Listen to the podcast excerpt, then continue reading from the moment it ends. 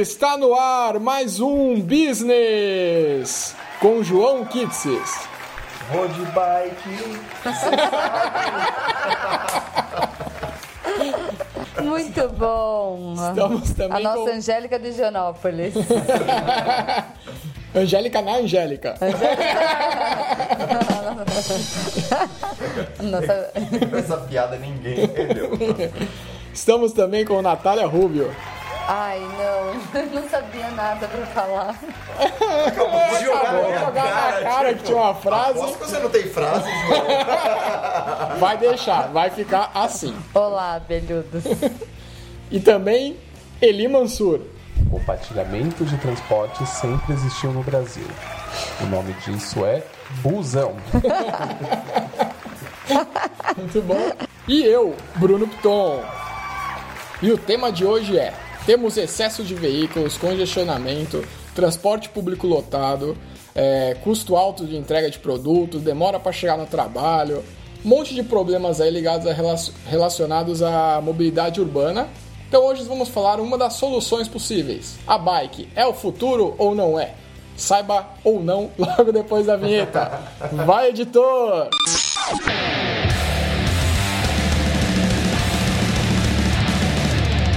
Business! Business! Business! O podcast que fala o que você precisa saber.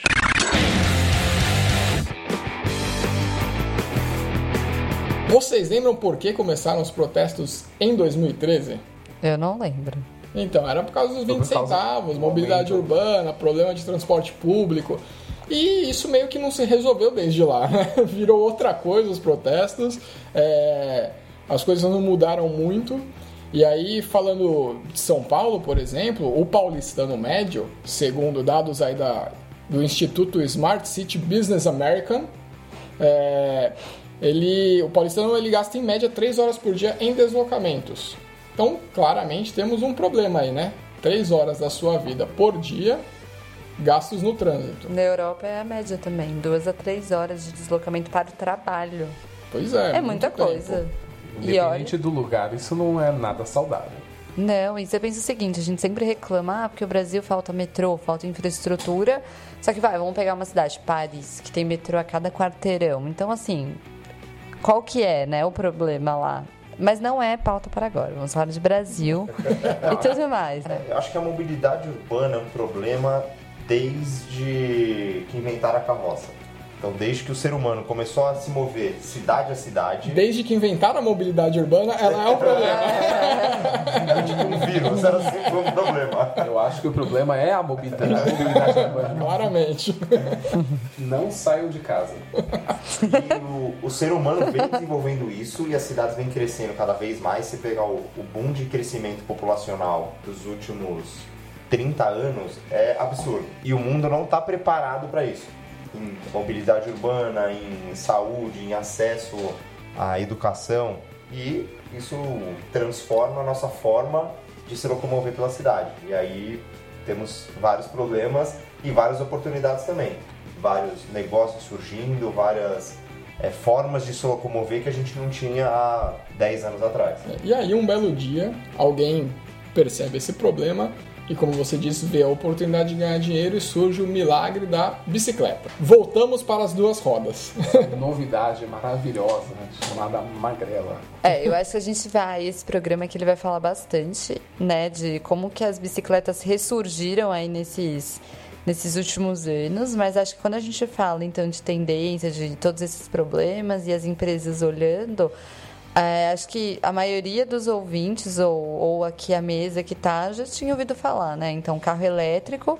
Eu nunca vi um. Vocês conhecem alguém aqui no Brasil que tenha? Conheço, a pessoa sofre para parar em qualquer lugar para abastecer. Inclusive tem vagas no, se não me engano, acho que no shopping Guatemi. É, e acho que tem prédios agora, construtoras, que já fazem garagens para os caras carregarem os carros, né? Aí, mas assim, tem gente que para lá e deixa seu carro, a combustão. Não, tá se importando muito. Exatamente. Mas acho que assim, de três tendências que a maioria da, dos sites, enfim, as empresas falam, então é o carro elétrico, o modelo de compartilhamento de carros, que aí é a famosa carona paga, É, né? o Uber, Uber 99 99 táxi, não deixa- ou outros aplicativos. Você pode alugar carros na rua também. Tem, um- tem uma empresa chamada Turbi que oferece esse serviço também. Exatamente. E a bicicleta, que parecia ser algo que era só pro lazer, agora tá voltando com força pro, pra mobilidade urbana aí das grandes capitais, né? É, na verdade, ela começou como um meio de, mo- de mobilidade, né? um meio de transporte. Foi esquecida por muito tempo, o conforto e rapidez, acho que do carro ganhou lugar. É, isso a depender do lugar do mundo, né? Sim, Então, sim. assim, se você pegar Brasil, Estados Unidos, a bicicleta foi realmente esquecida, mas é, na China ela sempre foi uma realidade, Amsterdã ela sempre foi uma realidade, então isso... Na Praia Grande também. o calçadão é lotado. Os caiçaras são muito mais modernos. Caiçaras é quem mora na praia, tá? Não foi pejorativo. É, então, inclusive um dado interessante, apesar de no Brasil a gente meio que ter esquecido da bicicleta ou deixado ela de usar de uma forma que não seja exclusivamente para o lazer, temos dados aqui da Abridib. Não sei se fala assim, tá? Qualquer coisa vocês ignoram. Você e aí, tá abrindo manda e-mail aí com, com Soletrando. os fonemas de como devemos pronunciar. Mas a, se- segura que a sigla é grande, é a Associação Brasileira da Indústria, Comércio, Importação e Exportação de Bicicletas, Peças e Acessórios. Caraca. Cadê o B disso tudo aí? Sei lá, vocês já esqueceram tudo. Mas enfim, essa Brasil. associação aí, ela diz que o, Bra- o Brasil é o terceiro maior produtor de bicicletas no mundo, com 4 milhões de unidades ao ano, e o quinto maior mercado consumidor do mundo, com uma frota estimada de 80 milhões de unidades. Caraca. Então, assim, é, é um número grande, as pessoas consomem de fato, não, não tá sendo só fabricado e tudo mais. Então, já, já vai um disclaimer também para o pro programa. A gente está falando e vai falar muito principalmente de grandes metrópoles, onde uma bicicleta talvez não cubra as distâncias que as pessoas estão habituadas a, a andar, né? É, é óbvio que se a gente for para o interior, até mesmo para a praia, como a Nath brincou e tal, a gente vai ter um uso muito maior desse meio de transporte, mas falando de mobilidade urbana, onde tem um problema maior, que são as grandes metrópoles, ela realmente está meio esquecida, mas tem mercado aí, né? E aí que, que aparece aí, né? Eu acho que aí a gente vem com um momento que é o seguinte, né? Antigamente, como é que era a bike, né? E talvez, não sei se, se esse volume todo tá por pessoa e tudo mais, né? Se a, gente, se a gente tem esse dado. Mas você ia, comprava a sua bicicleta, né? Ou no máximo você pegava emprestado de alguém que morava na tua casa. É, Até porque não é um veículo super caro, né? Exatamente. É Acho bem que o valor acessível. hoje de uma bike, vai, tudo bem, tem de vários tipos, mas assim, a partir de 300 reais você compra uma bike. E a manutenção dela é uma manutenção barata. Existem as bikes tradicionais, hoje já falam muito de bikes elétricas, mas enfim. Só que eu acho que aí vem o modelo de negócio que é uma novidade para a maioria das pessoas. Então, ao invés de você comprar sua bike, você passa a compartilhar uma bicicleta, mas não com alguém do teu circuito, como empresas. O mundo vem numa tendência de compartilhamento, isso nos últimos é, 10 anos, e otimização de recurso, né, e isso chegou no transporte e principalmente na bicicleta. É, e a bicicleta sempre foi um problema porque é difícil se locomover grandes distâncias, então se a gente for pegar São Paulo, o paulistano médio mora longe do trabalho, então ele percorrer 10, 15 quilômetros por dia de bicicleta é complicado, mas as curtas distâncias ele consegue é, percorrer de bicicleta. Antes de um certo prefeito, candidato, São Paulo era uma cidade que você não tinha condições de pedalar com segurança nas grandes vias. né? Agora tem. Hoje está melhorando. Um processo gradativo, mas já melhorou bastante. Você tem dados ó, de 2015, foram 10.935 internações no Brasil todo. Isso é dado do SUS, só do SUS. E geraram um custo de 13 milhões para o Sistema Único de Saúde no Brasil. Internações recorrentes a internações acidentes, de- né? Decorrentes de acidentes de Exatamente. Aí pensando nesse compartilhamento e tal, começam a surgir as primeiras soluções com, com bicicletas e com compartilhamento de bike. Né? Assim, as pessoas procuram uma forma de se, exercitar, tem menos tempo, né? O dia mais corrido, a obesidade aumenta no mundo, então é, soluciona um lado de até de saúde pública, de forma geral, é, soluciona um pouquinho da questão de poluição, é, se diminui é, esse, esse tipo de problema. E eu acho que você falou, realmente vieram alguns aplicativos, algumas empresas para solucionar. E aí, vamos lá, pegando, sei lá, uma empresa que veio solucionar um problema de mobilidade, que era você na rua precisando pegar um táxi. Aí vieram os aplicativos. Aí esses aplicativos solucionaram outro problema, que eram os deliveries de restaurantes que não tinham capacidade para ele te oferecer. E aí, hoje, eu não sei, assim, nas outras cidades, né? Faz tempo que eu não vou para fora de São Paulo.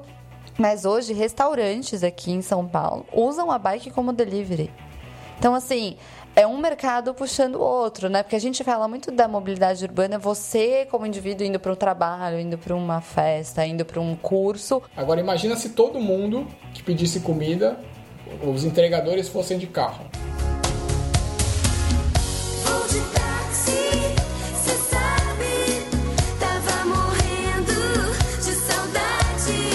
Bom, e aí começam as primeiras soluções. Pelo menos a primeira que eu consigo lembrar é a Bike Sampa, que depois, logo depois teve também a Bike no Rio, né? Que eu não sei se chama Bike Rio, acho que sim. Acho que não vai chamar bike seu. Carioca adora paulista, né? Enfim, que foram principalmente conhecidas aqui em São Paulo pelas laranjinhas do Itaú e tal, mas essa iniciativa nem é exatamente do Itaú, né? É, esse mercado funcionou o seguinte: é, essa empresa teve uma- essa, essa ideia junto com a prefeitura de São Paulo de compartilhar estações com bicicletas é, ao redor da, da cidade. E aí eles bu- buscaram patrocinadores para ter o nome disso, que aí veio o Itaú trazendo o bike do Itaú, a laranjinha do Itaú. Mas o, o business é de uma outra empresa e ele tem um contrato de patrocínio com o Itaú e ele ganha nesse aluguel. Inclusive foi um negócio que mudou muito, né? Ele começou cobrando primeiros 15 minutos de graça, depois cobrava é, alguns reais, 3, 5 reais a cada hora, e ele mudou para se tornar mais rentável porque ele não estava remunerando o investidor da forma que ele precisava. Então hoje ele cobra já um pouco mais, porque ele passou da fase de aceitação, ele já viu que ele é um produto aceito, e aí ele agora ele quer ser rentável. E esse tipo de mobilidade surgiu ao redor do mundo, né? É, em Londres tem, em Nova York tem. E curioso, mas normalmente, não sei se é um- uma coincidência, mas todos que eu vi são de bancos. Por que será, do né? Citibank, do Itaú, do Bradesco começou depois. É, eu confesso que eu, quando eu vi a primeira vez as bikes, eu achei uma solução muito legal, muito interessante. Eu fiquei animado, porém, nunca usei. É, Eu usei muito, é, tanto fora do país como em São Paulo, mas São Paulo tem problemas de, de locomoção difíceis de solucionar. Então a gente teve o crescimento de ciclofaixa, mas é uma cidade com uma é, muita subida e Demografia descida. ruim, né? É, e, e isso, essa geografia complica muito a utilização. Então você andar mais de 2 km, vai pegar uma puta subida, vai chegar suado, vai chegar. É. Não, Então ele- é. E lembrando que quando começou a gente não tinha tantas estações assim, né? Então, realmente, para coincidir exatamente o ponto da onde você partia, pro ponto onde você queria chegar, ter a estação nos, nos dois lugares, realmente é. Ou você tinha muita sorte, ou você ia se desviar um pouco do, do seu caminho. E como o bom paulistano sempre estava atrasado, então realmente fica um pouco mais difícil. É, mas acho que o que mostra que esse compartilhamento aí, pelo menos, foi crescendo é que acho que em 2015 eram, sei lá, 300 bikes compartilhadas, né? E agora deu um dado de mais de 2018, mais de 1.600 programas de compartilhamento de bikes estavam em operação em todo o mundo, fornecendo mais de 18 milhões de veículos para o público. Gente, é muita coisa, né?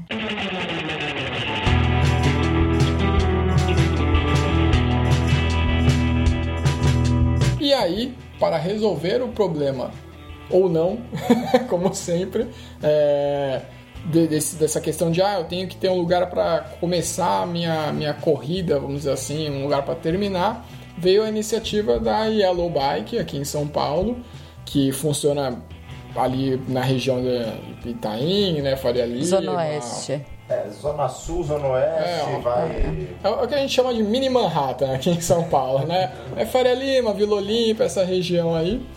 É, veio e falou: Ah, então, peraí, o problema você não está usando, ou vocês não usam tanto para transporte as bicicletas, porque você não consegue casar o, o seu destino com o seu início ali e tal e as nossas estações. Então vamos fazer o seguinte: a partir de agora não precisa mais de estação. E realmente parece, eu pelo menos acho uma ideia muito legal. E, eu boto uma fé, já tô dando um spoiler aqui da minha opinião, mas eu boto uma fé aí no- na, na solução. É importante a gente mencionar que é, esse modelo de negócio não surgiu aqui, não é a Yellow que criou isso ao redor do mundo. Então esse mercado, principalmente na China, cresceu muito e ele vem se espalhando, é, se espalhando pela, é, pela Europa. O mercado difícil de penetrar, que eles é, quase que abriram mão, é o mercado americano. Então Nova York funciona, mas a maior parte das cidades lá não funciona a grande a justificativa são as grandes distâncias que as pessoas per- eh, percorrem nessa cidade. É, e, e nos Estados Unidos, de forma geral, a cultura do carro é muito forte, né? É, Mas realmente, sim. mais, mais até do que no Brasil, tem uma questão de, ou de afirmação de status muito grande, muito relevante. Então, realmente, imagino que é, culturalmente é muito mais difícil de. Né? É, não é. E o americano gosta de carro, mas só pra gente ter uma noção de número, qual que é o tamanho desse mercado na China? É, essa empresa OFO recebeu da, do Alibaba um aporte de 866 milhões de dólares Nossa, e ela é uma empresa avaliada em mais de 2 bilhões de dólares. Então, assim, é um mercado que na China cresceu muito. Eles têm até um grande problema hoje na China, que é o cemitério de bicicleta. Tem uma quantidade tão grande de bicicleta dessas empresas que são descartadas, que são é, descartadas de formas é, não corretas, que você tem cemitérios de bicicleta. Então, você tem bicicleta no rio, você tem bicicleta em cima da árvore. Não, mas é interessante que na China você tem um problema oposto, na verdade. Eles tiveram muita dificuldade para a introdução do carro como meio de transporte. O chinês não queria abandonar a bicicleta. Então acho que por isso que o berço do, do compartilhamento de, bi- de bicicletas foi a China. Até porque, populacionalmente, falando de densidade demográfica na China, imagina se todo chinês resolve pegar um carro também, fudeu muito. Mas né? é na China que só pode ter um, dois filhos, que eles controlam a taxa de natalidade, É, é, lá. Daqui a pouco você só pode ter uma bicicleta e olha um lá. carro. E um carro. E só a título de curiosidade, a OFO cobra 50 centavos de ienes. Como é que é ele? Você que é chinês?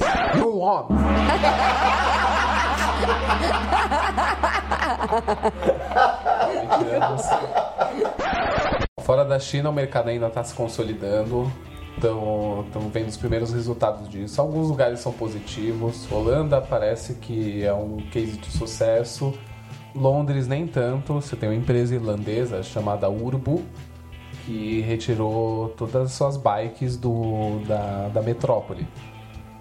Tem, tá funcionando em algumas cidades, algumas cidades da Irlanda inclusive, mas por algum motivo que não foi revelado, acho que por questão até de satisfação de, de investidores, eles retiraram sem maiores explicações. Então, muito se debate a respeito se é por falta de interesse ou se é pela questão do, do vandalismo.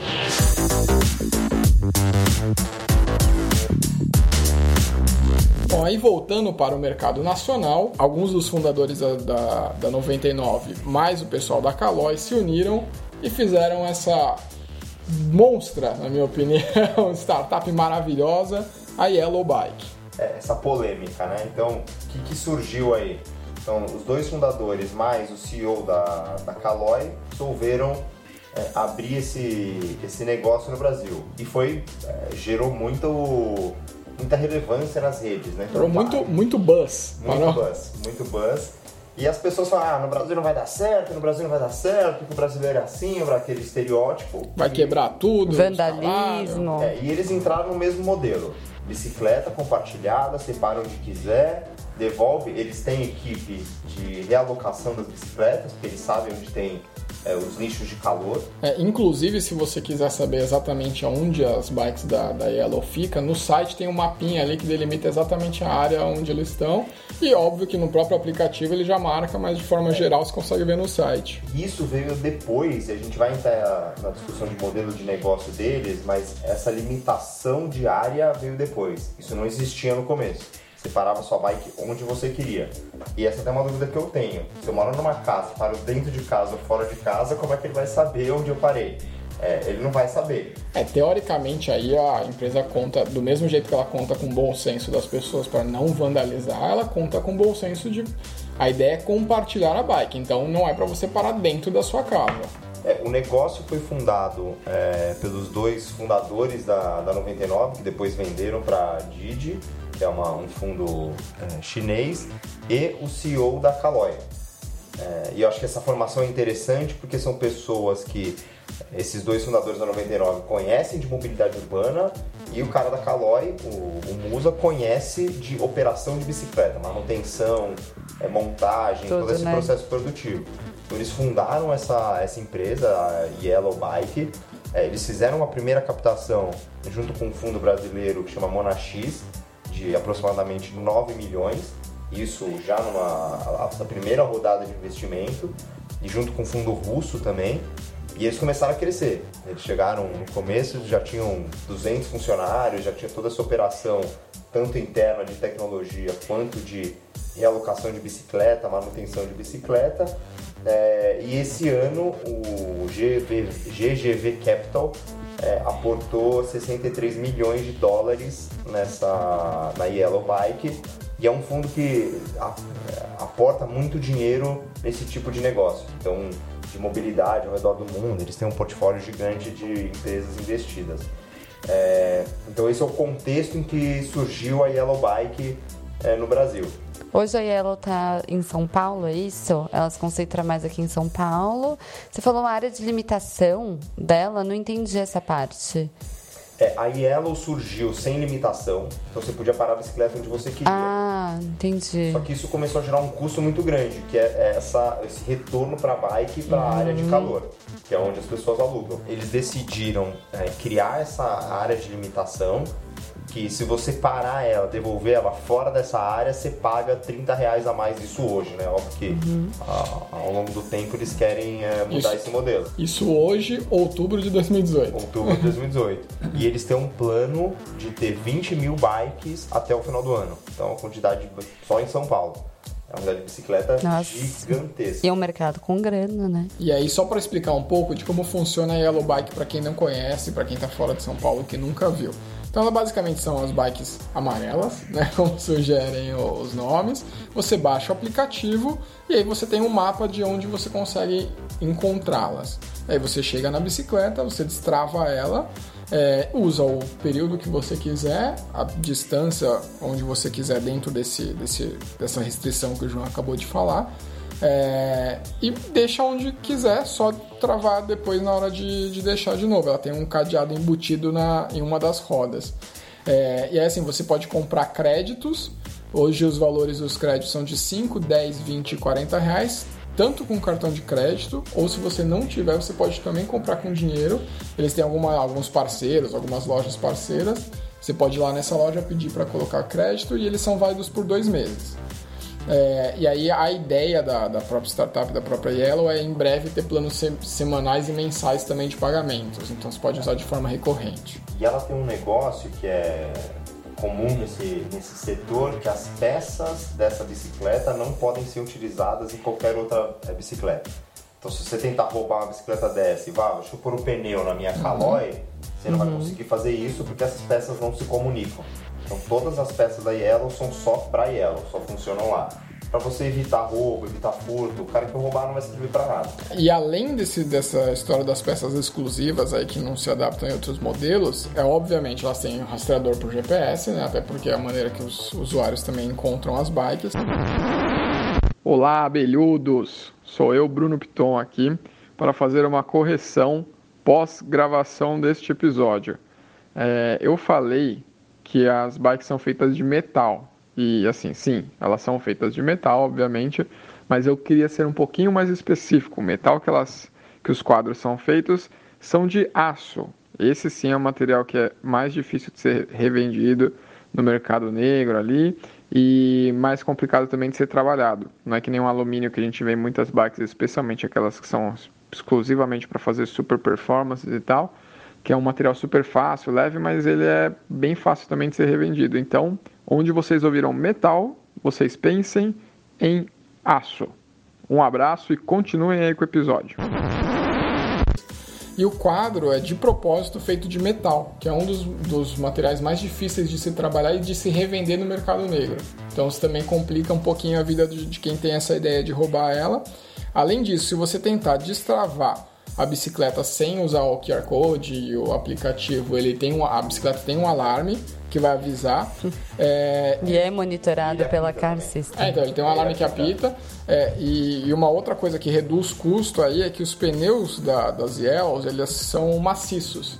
Ou seja, se entrar um prego não vai furar a bicicleta, ah, o pneu da bicicleta. Você tem um- uma quantidade de trocas bem menor do que uma bicicleta comum. E aí um outro ponto interessante também, que ajuda a manter o custo dela um pouco mais baixo, é que ela, todas essas bikes têm uma cestinha. E nessa cestinha tem um painel solar. E aí justamente esse painel solar é que, o que recarrega o cadeado da bicicleta. Porque ele é um cadeado eletrônico, né? Então é o que, o que recarrega ele. Esses pontos são interessantes que esse é um negócio que o capital é muito intensivo. E eles criaram um diferencial competitivo que o Itaú não tem, pelo menos na minha visão, é, que você tem que estar sempre comprando bike, reformando bike. Isso é um custo muito alto, então o investidor tem que sempre colocar mais dinheiro. É, esse, esse tom de energia é muito legal, você não precisa carregar a bicicleta. Essa, essa forma de pagamento onde você precisa depositar o dinheiro para depois usar e não só cadastrar seu cartão de crédito é muito legal. Porque você vai, ah, deixa eu botar 15 reais. Você vai demorar 3 meses para usar 15 reais. Então ele, ele deixa o fluxo de caixa da empresa positivo para esse tipo de, de custo, né? né? E lembrando que os créditos têm uma validade de dois meses. Então, assim, se o usuário não usou, é aquela velha história de para a empresa é maravilhoso. Você Tipo teve, academia, né? É, você teve, exatamente, você teve o dinheiro entrando sem custo nenhum. É, mas é bom que não tá caro, né? Eles têm todo esse.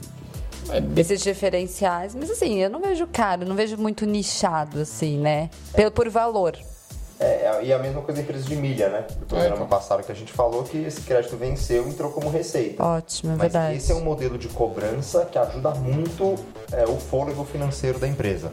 Porque só viver é, todo, todo ano ou todo semestre ele ter que ficar bancando essa renovação da frota é muito caro, né? E a frota é dele. É um modelo de negócio que eu imagino que assim, né? Agora com os dados parece bem atrativo mesmo, né? Claro que a gente tem que ver, por exemplo, eu nunca vi nenhuma comunicação da Yellow. Vocês entendem? Eu então assim, eu acho que é um puta negócio, tô sabendo, tô aprendendo aqui com a gente gravando, mas eu nunca vi uma comunicação Yellow. Vocês já viram? Vocês já foram impactados? Então, é uma opinião pessoal, eu não tenho certeza. É, eu não tenho nenhum embasamento, na verdade, maior do que isso, mas eu acho que essa questão deles não terem publicidade é uma coisa proposital. Hoje, de novo, em outubro de 2018, eles ainda têm uma quantidade pequena, ainda é muito teste que acontece. É, e apesar de eles falarem que, que o número de roubo, vandalismo está abaixo do esperado, a gente não sabe exatamente o que vai acontecer com esse mercado. Então, acho que é meio de propósito eles, ah, não- a gente bem ou mal, eles não precisam ainda falar para muita gente. Todo mundo, se você andar ali na região, e eu trabalhei por muito tempo no Itaim, se você andar ali na região, você vê Yellow Bike tudo que é canto, todo mundo conhece ali na região, então é meio que eu acho que o objetivo hoje é de ficar ali na- na- no burburinho local mesmo. É, tudo bem. Então, assim, normalmente você tá falando de uma galera informada que talvez já use algum tipo de bike, por isso que tá, tá de olho. Só que aí pensa, né? Tipo, eu tô andando na rua, lá no Itaim, e eu vejo uma, uma bike. Pra mim, tá muito mais ligado a mobiliário urbano, no sentido, sabe essas exposições que tem? Tipo, tinha o Cal, Cal Parade, lembra? E aí você não acha que, tipo, também. Já, beleza, você vai colocar mais bike na rua, mas isso não instigaria mais nem que, sei lá, tivesse, sei lá, alguma coisa na própria bike, entendeu? Mas tem uma comunicação mínima na bicicleta, mas só de você ver bicicletas, eu, acho que eles têm uma necessidade de capital em, outros, é, em outras frentes, e eu acho que na parte de divulgação você vê uma bicicleta amarela, chamativa, parada no meio da rua, você pode levar, isso por si só já é o chamariz. Então quem tra... todo mundo que trabalha na Faria Lima sabe o que é a Yellow, porque viu uma bicicleta no meio do nada, parada no meio da rua. Ah, E, e ainda é diferente, por exemplo, da Call Parade, que você deu de exemplo, e aí o que eu acho que não leva as pessoas a, a confundir com mobiliário urbano, com uma exposição ou qualquer coisa do tipo, é que elas são exatamente iguais todas. Todas têm ali escrito Yellow e tal. Então, assim, é, é- você consegue identificar que aquilo não é uma, uma exposição. Tá bom. perceber. Fora aqui embaixo você tem aquele QR Code gigante onde você vai pegar o seu celular, você vai colocar ali na frente, você vai descobrir tudo o que você precisa descobrir sobre a bicicleta. Ah, tem lá, tem. Eu nunca, eu nunca parei e olhei. Eu já vi na rua, mas sempre dentro de um carro. Na que merda! Enquanto estava parado eu no estava trânsito. parado no trânsito, vi.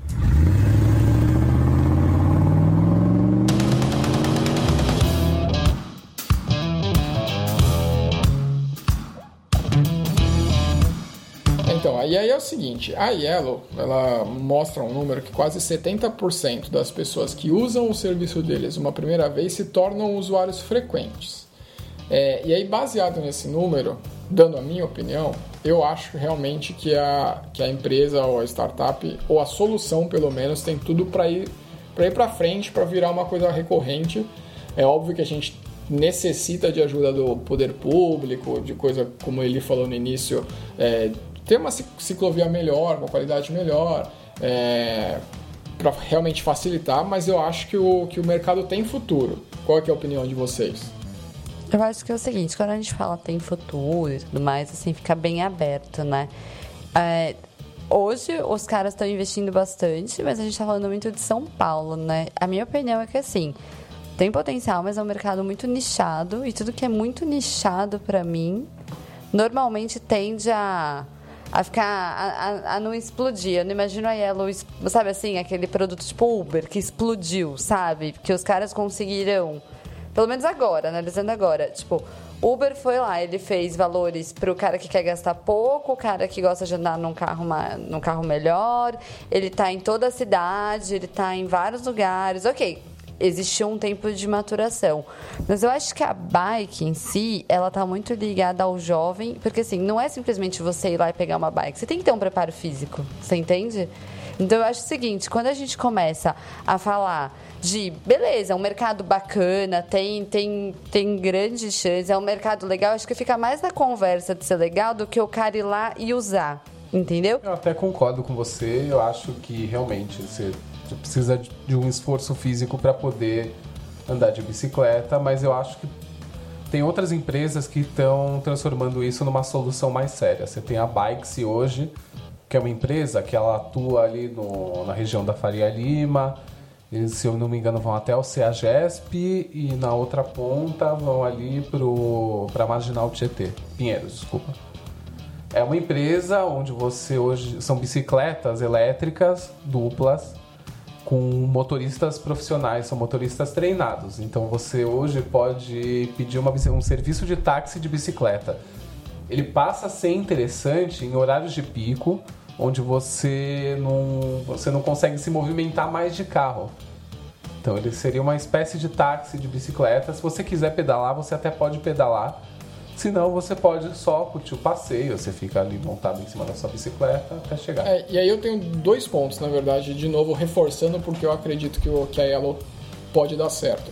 Primeiro, é que vocês falaram do esforço físico, realmente concordo, tem um esforço físico, mas a Yellow já está olhando isso.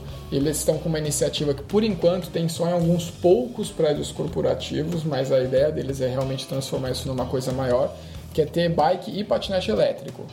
É, então, realmente ainda está em fase de testes e tal, mas já é um ponto que ajudaria essa questão do esforço físico.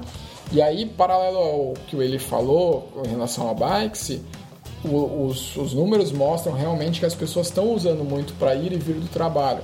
Porque os, os horários de pico de trânsito também são os maiores horários de picos dos aluguéis das bikes da Yellow. Então, entre 9 e 11 horas, que é a hora que o pessoal está indo trabalhar, vai, de forma geral, do meio-dia às duas, que é o horário de almoço, é, e das 17 às 19, que é o horário de volta. Então, realmente, eu acho que boa parte das pessoas, obviamente, de novo, reforçando, a gente está falando principalmente de Faria Lima, que tem uma ciclofaixa muito boa. é, você pega ela de ponta a ponta, praticamente ela é Plana. totalmente plana, né? Então ajuda. Mas eu acho que tem um potencial aí.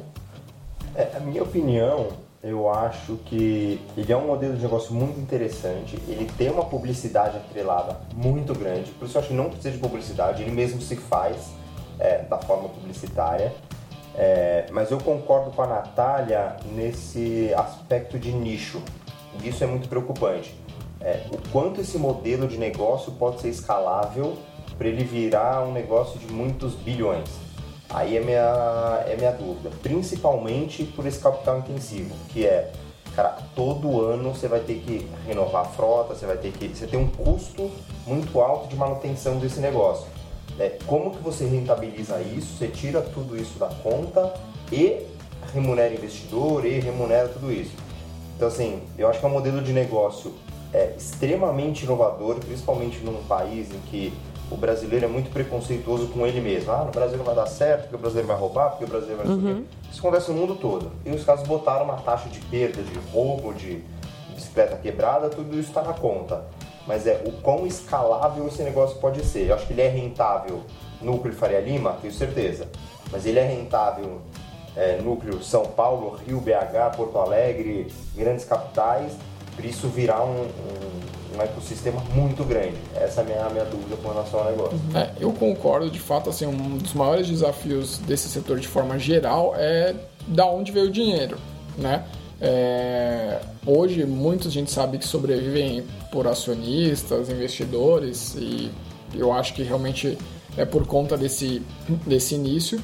É, a gente tem até uma entrevista aqui que um professor de empreendedorismo do, do INSPER, Marcelo Nakagawa, deu para. Não me lembro agora, infelizmente perdi a fonte, vocês vão me desculpar, ouvintes. E aí o Sebrae dá uma solução que não que seja uma solução definitiva, mas eu acho que é uma solução para custo, pelo menos inicialmente, que é se aproxima das prefeituras, se aproxima do governo. Bem ou mal, é, é intenção ou é vantagem para o governo ter uma, uma solução para a mobilidade urbana. É, e aí, de repente, fazer uma aproximação com, com poder público pode ajudar muito, pelo menos nesses custos, por exemplo, de é, renovação de frota, enfim. Realmente a gente conta com apoio popular, é óbvio que precisa, mas eu acho que de forma geral as pessoas estão um pouquinho mais conscientes do coletivo do que já foram. É, eu concordo com esse poder, é, com, essa- com esse auxílio de, de governantes. O problema é que isso é muito frágil para um negócio onde você quer escalar muito. Então, você depender disso para um negócio ser escalável ou não é um risco gigantesco para o seu negócio. Então, ah, eu só vou conseguir sobreviver se eu renovar o contrato com a prefeitura de São Paulo. Sim. Você começa a trelar mais risco para ver se isso é realmente uma é, uma inovação que vai dar certo, isso vai longe ou não. Óbvio que tem modelos que dependem disso e dão certo. Então, sei lá, o que o Elon Musk faz com o Hyperloop é, nos Estados Unidos, ele vai sempre precisar do apoio do governo porque ele está mexendo com subsolo de terra, ele está indo num nicho que ele precisa disso. Então, eu concordo com o João que assim, a gente, a, a empresa ou qualquer que seja, não pode depender da prefeitura do poder público, é, que realmente depender de ninguém, na verdade, né? Quando você depende de um, de um nicho só, você acaba se ferrando. E aí, a gente falou que, o, que os caras da 99 são parte dos acionistas da, da Yellow. E eles mesmos já notaram, por exemplo, nas corridas da, da 99, 68% dessas corridas são feitas fora dos grandes centros urbanos. Então, de repente, também uma, uma, uma questão de incentivar a periferia para aumentar o mercado seja uma boa solução para eles. E aí, ao invés da gente manter um nicho em Faria Lima, por exemplo, você faz vários pequenos nichos dentro da cidade. Mas aí a pergunta que não quer calar: vocês investiriam nesse negócio? Eu já vou dar o meu, meu palpite, como ficou óbvio, eu investiria. Não. Não, depende. São Paulo é uma cidade que ainda está caminhando para ter uma estrutura para comportar a- o uso de bicicletas no, no seu dia a dia. Se continuar com essa mentalidade, se São Paulo continuar desenvolvendo é, vias para você poder circular de bicicleta pelas cidades, eu investiria sim. Hoje, no atual cenário, eu não investiria. Eu acho que é um, um modelo muito. é, tem uma propaganda muito grande por trás, tem um buzz muito grande por trás, mas eu não acredito na rentabilidade do negócio. Então, é, se fosse o Shark Tank, eu ia falar. Não, Valeu, Sorocaba. Ao invés de é. que nunca investiu em uma empresa no Shark Puta.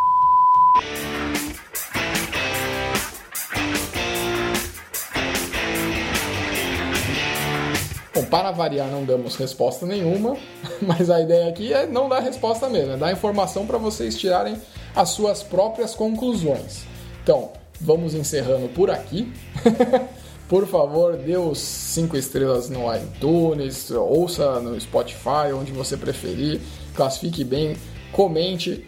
Mais importante de tudo, compartilhe com os amiguinhos, façam eles ouvirem também para nos ajudar. Se você tem alguma opinião para dar, comenta lá. A gente tem uma página no Facebook e no LinkedIn agora, é só por Business, B-U-Z-Z-I-N-E-S-S, que você acha a gente. Soletrando. Se for no Luciano Huck, você ganha. hein? Ah, Nossa. decorei, né? É isso aí, muito obrigado a todos e tchau!